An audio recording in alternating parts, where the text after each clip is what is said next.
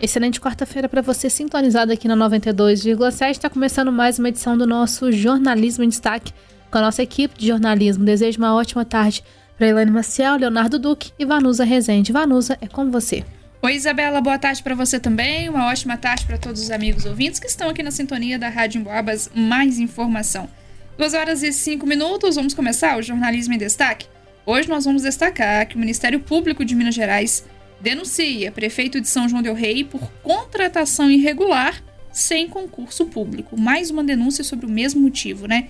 Olha, 86 licenciadores continuam atuando, atuando no censo do IBGE em São João del Rei. Vamos falar mais uma vez sobre o censo de 2022.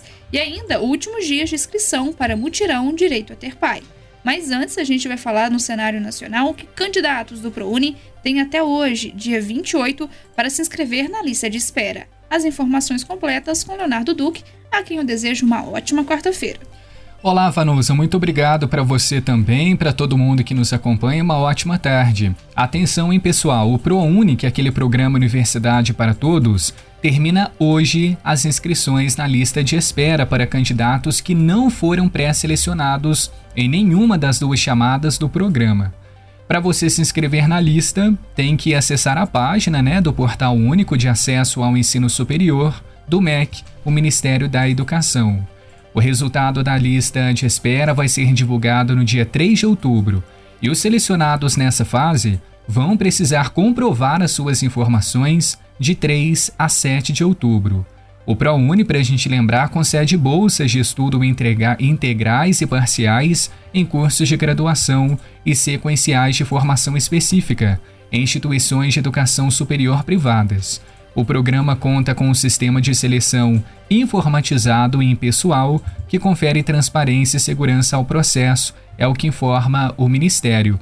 Então são oportunidades de estudo, né, Vanusa? Quem não teve a chance de passar na primeira fase, agora tem uma outra oportunidade pela lista de espera, mas tem que correr porque termina hoje. Tá certo, Leonardo. Obrigada pelas suas informações. Agora, 12 e 7. No estadual, a gente fala que Minas tem recorde de inadimplentes. Mais de 21 mil não pagam contas. As informações com Elaine Maciel, a quem eu desejo uma ótima tarde. Uma ótima tarde para você também, Vanusa, e para todo mundo ligado aqui no Jornalismo em Destaque. O número de inadimplentes aqui no Brasil tem batido recorde após recorde. E não é somente no país em geral, como também aqui no nosso estado de Minas Gerais. Esses dados são levantados diretamente pela Serasa e Minas Gerais é o terceiro estado com mais inadimplentes. São quase 6 milhões e 500 mil mineiros endividados e que não pagaram as contas. Esse número representa 38,7% da população adulta mineira. Somente em um único mês, de julho a agosto, foram 21 mil novas pessoas endividadas. Em Belo Horizonte, são 960 mil endividados, com volume de débitos que ultrapassa 4 bilhões de reais. À frente de Minas Gerais, nós temos ainda São Paulo, com 16 milhões de endividados, e em segundo lugar, o Rio de Janeiro, com mais de 6 milhões e 800 mil endividados. Então, esse é um número que chamou bastante atenção, principalmente porque o número de devedores aqui no Brasil tem subido, sendo que esse é o maior número registrado desde o início do levantamento lá no ano de 2016. Ao mesmo tempo, o pessoal tem tentado renegociar as dívidas. Em agosto, foram mais de 2 milhões de débitos que foram negociados, uma alta de 22% em relação a junho. Nacionalmente, as principais dívidas são com bancos e cartões, como já é tradicional. Depois, o que infelizmente tem se tornado uma realidade é que as contas básicas também têm sido motivo de endividamento, como a água, a luz e o gás.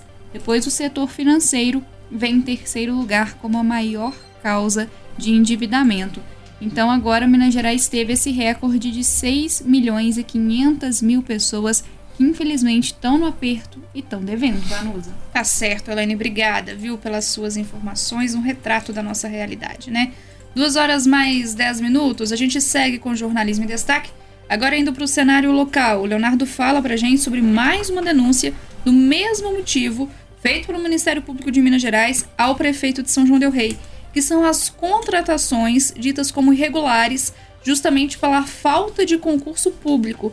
Recentemente a gente até teve um concurso público, né, ô Leonardo? Agora essa denúncia trata de quais cargos? Olha, Vanus, essa situação já vem se arrastando há dois anos pelo menos, viu? Só para a gente contextualizar primeiro, o Ministério Público de Minas Gerais então ofereceu essa denúncia contra o prefeito aqui de São João del Rei, Nivaldo de Andrade, pelo descumprimento de ordens judiciais.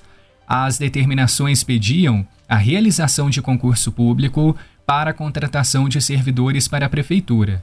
E de acordo com o texto, as duas decisões descumpridas por Nivaldo tratam-se de contratação temporária irregular de servidores e da obrigatoriedade da realização de concurso público para assumir cargos na administração municipal. O Ministério então pede a condenação do prefeito sob a alegação de que, abre aspas, são crimes de responsabilidade dos prefeitos sujeitos ao julgamento do Poder Judiciário negar a execução à lei federal, estadual ou municipal ou deixar de cumprir ordem judicial sem dar o motivo da recusa ou da impossibilidade por escrito à autoridade competente. Fecha aspas. Lá em 16 de março de 2020, a segunda vara civil da nossa comarca de São João del Rei determinou a dispensa de servidores contratados temporariamente e a reposição por meio de concurso público, e a data limite para a homologação do certame era de 31 de janeiro de 2021, mas o MP afirma que o chefe do executivo não regularizou a situação até o momento.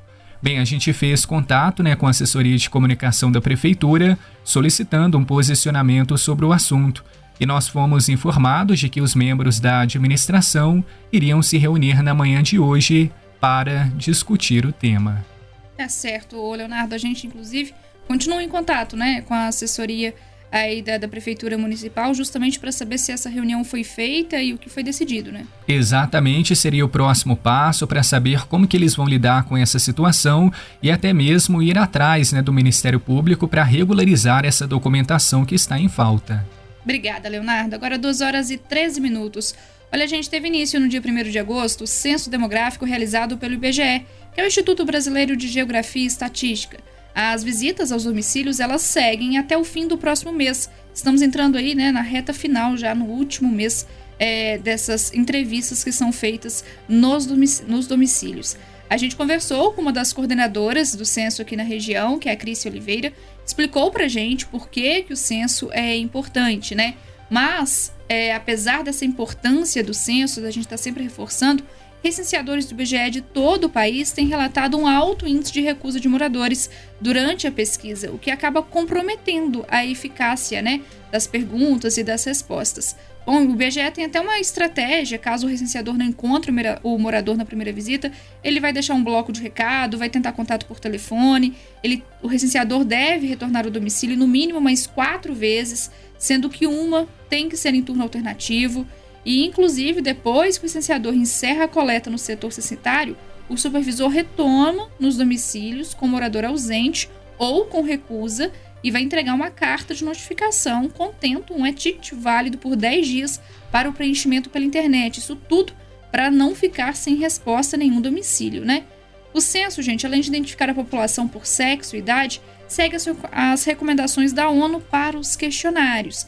E é muito importante a gente destacar que esses dados recolhidos nas entrevistas são totalmente confidenciais, as informações são totalmente protegidas. Não tem por que ficar receoso, né? Ah, eu não posso falar o tanto que eu ganho, ou não vou informar tal coisa porque eu tenho tal benefício, eu tenho tal situação irregular, enfim.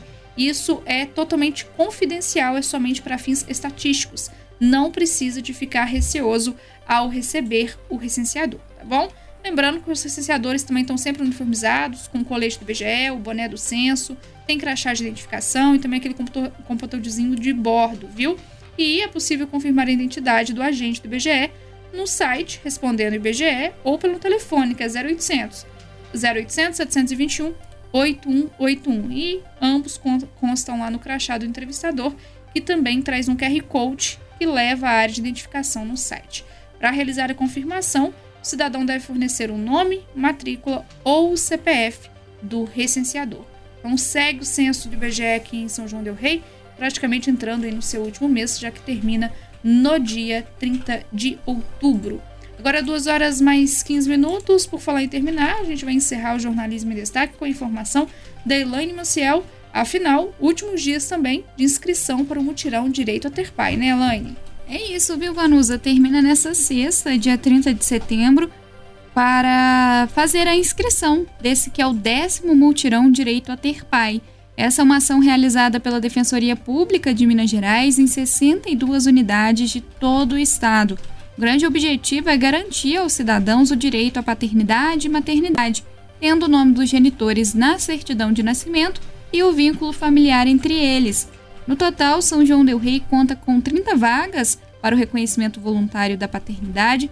Hoje pela manhã nós conversamos novamente com a doutora Juliana Atala, que é professora defensora pública aqui na cidade há 15 anos, e ela explicou um pouco mais a respeito desse mutirão. Ela informou que as vagas ainda têm algumas remanescentes, por isso quem tiver interesse pode estar tá procurando a Defensoria Pública. Para participar, precisa comprovar a ausência do nome do pai ou da mãe na certidão de nascimento e também apresentar sua certidão, documento pessoal com foto, comprovante de endereço, documento do representante legal, no caso de menores de 18 anos, e o nome, número de telefone e endereço do suposto pai ou mãe. Todos esses documentos devem ser enviados diretamente na Defensoria Pública. O endereço é na rua Felipe Marquete, número 206A, também no bairro Vila Marquete. O horário é de segunda a sexta, das 8 às 11 da manhã. E o telefone para contato 3372 4397. Lembrando, Vanusa, que a participação no mutirão, o exame de DNA, o reconhecimento espontâneo da paternidade não tem nenhum custo, vai ser totalmente gratuito para todos que fizerem a inscrição e participarem então desse momento de cidadania. Tá certo, é oportunidade, né, Helena? A gente tem acompanhado que vão acontecer essas oportunidades em todo o estado de Minas Gerais, incluindo aqui em São João del Rei através da Defensoria Pública. Bom, 2 horas e 17 minutos. Esse foi o Jornalismo em Destaque desta quarta-feira, dia 28 de setembro. Quero convidar a todos para passar no nosso site, lá no emboabas.com, para conferir as notícias, as informações. Essa entrevista que, inclusive, a Helena acabou de dizer que teve pela manhã, também já está disponível na nossa área de podcasts e também nas nossas redes sociais, no facebook.com.br e no Instagram. Inclusive as nossas redes sociais aí com cobertura especial. Ontem nós estivemos em Belo Horizonte, no Palácio das Artes, para comemorar os 100 anos do rádio brasileiro. Tem é, entrevistas com o presidente da Amirte, também com o secretário de Cultura e Turismo de Minas Gerais e ainda é, entrevista com o presidente da ABERT. Passa lá nas nossas redes sociais para conferir todo esse material. Agora 2 horas e 18 minutos. Obrigada, Elaine Maciel, Leonardo Duque, Isabela Castro pelos trabalhos técnicos e é com você. Obrigada, Vanus. Um abraço para você, pro Leonardo, pra Elaine claro, os amigos ouvintes aqui na sintonia da 92,7. A gente conta com a sua companhia ao longo de toda essa quarta-feira. Um abraço.